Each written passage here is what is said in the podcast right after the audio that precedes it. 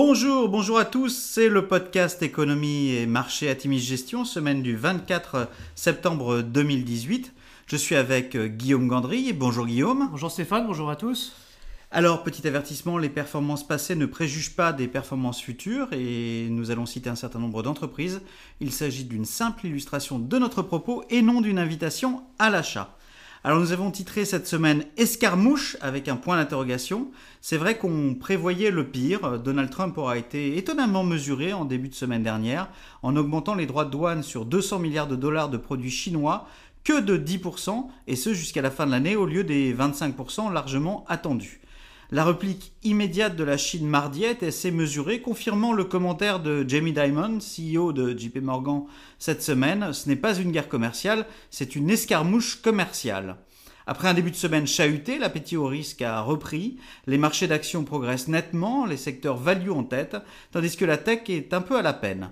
L'indice Dow Jones, qui gagne 2,3% sur la semaine, bat à nouveau son record du 26 janvier dernier. Les investisseurs quittent leurs abris, le dollar baisse significativement et termine la semaine avec un euro-dollar au-dessus des 1,1740 et les taux US se détendent nettement avec un 10 ans qui flirte avec les 3,10%. 3,10%.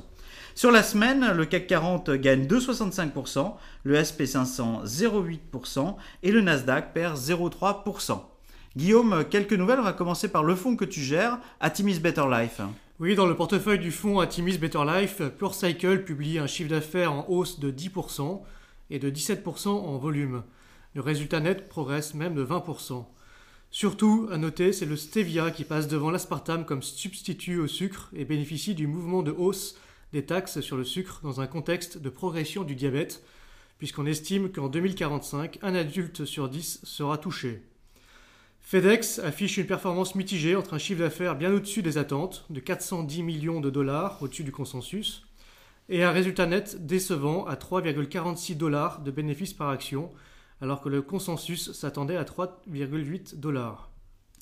Alors en conclusion, ben, les discussions commerciales entre les USA et la Chine resteront à la une de l'actualité des marchés dans les prochains jours.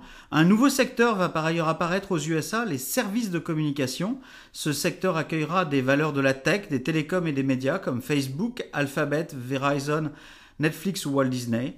Nous surveillerons du reste attentivement la rotation sectorielle actuelle. C'est vrai que les FANG, euh, Facebook, euh, Apple, Amazon, Netflix et Google, ont caracolé en tête cette année, sont un peu à la peine ces derniers jours.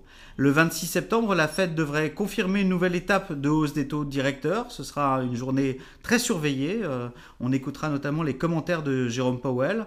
Euh, nous avons légèrement accru, euh, très légèrement accru euh, notre exposition cette semaine. On, on a quasiment stabilisé l'exposition action dans nos fonds d'allocation, même si le contexte plaide pour une certaine prudence. Euh, à l'approche des publications trimestrielles, euh, il est vrai que nous restons confiants dans nos positions euh, dans les fonds Atimis Millennial, Atimis Millennial Europe et Atimis Better Life. il est vrai que ces positions ont été constituées dans une optique de long terme et ont plutôt bien délivré au cours des derniers mois. Voilà, nous vous souhaitons une excellente semaine à tous. Au revoir.